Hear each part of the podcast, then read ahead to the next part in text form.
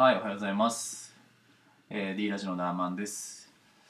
えっと、今日はですね、まあ、雑談になるんですが、えーちょっとね、自分のコンプレックスについて話そうかなと思ってます。あのー昨日ね、そういうツイートをして、うん、ちょっとあの突然そんなツイートをしたんですが、まあ、なぜそういったツイートをしたかというと、その、まあ、SNS でね、自分の弱みだったり、コンプレックスだったりっていうのは、まあ、なかなか発信する人はいないんですけど、それをね発信することでね逆にその自分の弱みを出してそこからじゃあ自分がどういうふうに成長していくかっていうのをあの見せることでねあのフォロワーだったりが伸びていくっていうふうにまああのそういったね書籍を読んだことがあってそれをねちょっとまあ実践する意味でもちょっと書いてみたっていうのが流れです。で自分のコンプレックスがじゃあ何なのかって言って、まあ、考えた時に結構ね昔からあのまあ頭が悪いっていうふうに、まあ、言われとったんよね。まあ、その頭が悪いっていう定義は、まあ、まあ学校の勉強ができないっていうふうなねことなんだけど実際にはねその小学校2年生ぐらいからもう学校の勉強がねあのできんなっていう印象が今はあるんよね。あの算数とかで言ったらあの九九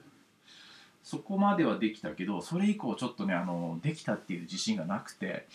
うんずっとねなんかあの算数、まあ、中学に上がってから数学っていうのがめちゃくちゃ苦手で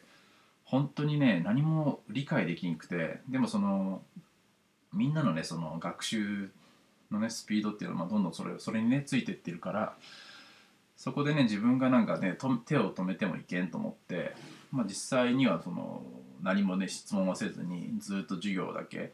まあ、聞いとるふりしてまあノートにね漫画とか書きよったんだけど、まあ、それをすることでさらにもっとね理解ができんくなるっていうようなもうずっとそれの繰り返しであのー算数とね数学の時間を過ごしとったね。だけまあ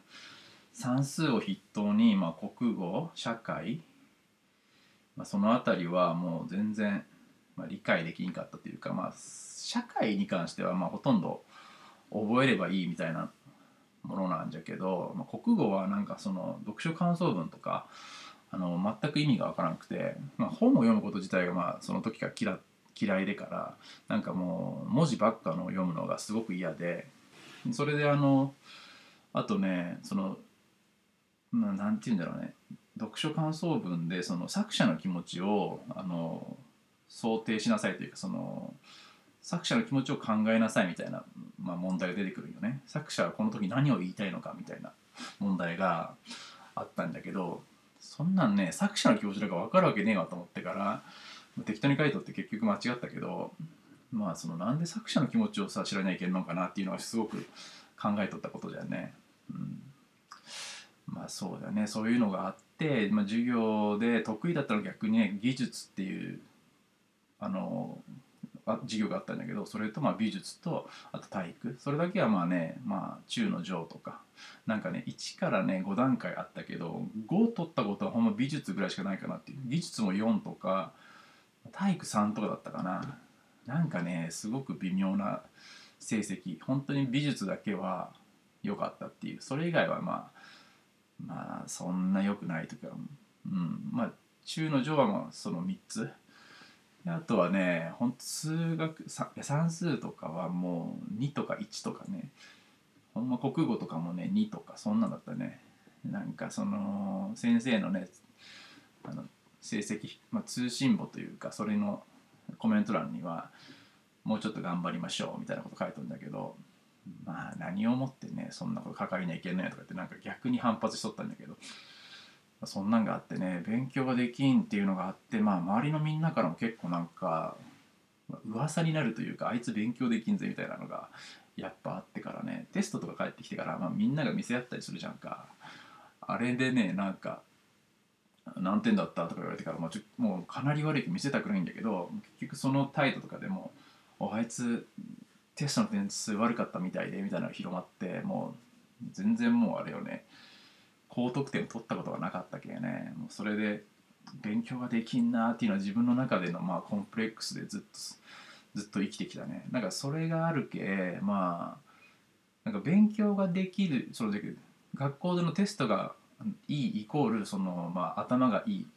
でイコールそのね社会人になってからも仕事ができるみたいななんかそんな風に考えとることもあってね。じゃけ社会人ななりたての当初はまあ落ちこぼれなんだろうなとかね。そういうふうなことも考えとったしね。でも今はねその勉強とか、ま、できんっていうのも自覚もまだあるけど別にそれで落ちこぼれとかいうふうにはまあそういった気持ちはだいぶ減ったかな。なんか別になんかその勉強ができたけって頭がいいっていうイコールじゃないなっていうのは最近というかまあここね10年ぐらいの間にはなんか気づいてきたというか別にその中学のそ、まあ、中卒の人だとしてもなんかなんていう経営者となってねものすごい売り上げ叩き出した人とかも、ね、結構おるしね、まあ、そういう書籍を読んだりとかしてあそういうなんか学校の授業だけがねなんかそれできることがそのイコールすごいことっていうわけじゃないんだなみたいないうふうには思ったね、まあ、学歴至上主義というか、まあ、そういうのはあの親の教えとかでねまあ結構染みついとんかなっていう気がするけどね。でまあ逆にそういうまあ学校の成績が良くなくてもその、ね、逆に稼げばあのそういうのを全部ね吹き飛ばせれるかなっていう気はするしね。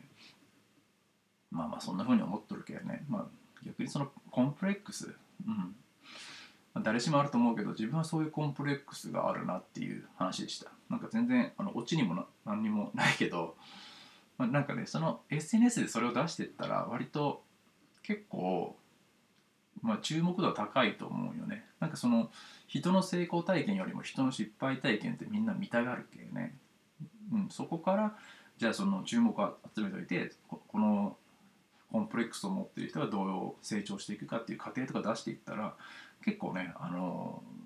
あの人どうなったんかなっていうことでまた後でその見に来てくれたりとかする可能性が高いよね。